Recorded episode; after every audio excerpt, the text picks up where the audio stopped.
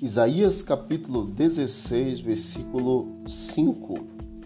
Então um trono se firmará em benignidade, e sobre ele no tabernáculo de Davi se assentará com fidelidade um que julgue, busque o juízo e não tarde em fazer justiça.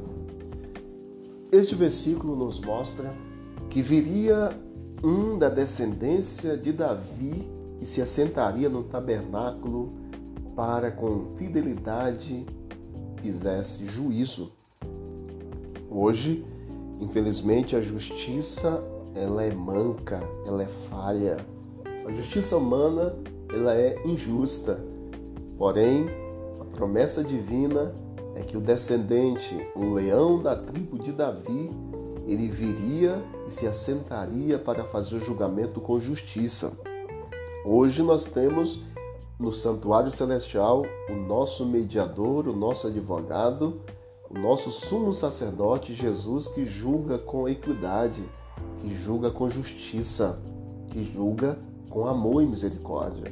Que todos nós possamos recorrer ao filho de Davi, o leão da tribo de Judá, que está sentado no trono celestial para interceder por mim e por você que ao colocarmos as nossas causas nas mãos dele, nós possamos descansar e esperar, porque no Senhor nós teremos a resposta favorável e que pelo seu poder, em nome de Jesus, todos nós tenhamos a absolvição no processo final de juízo.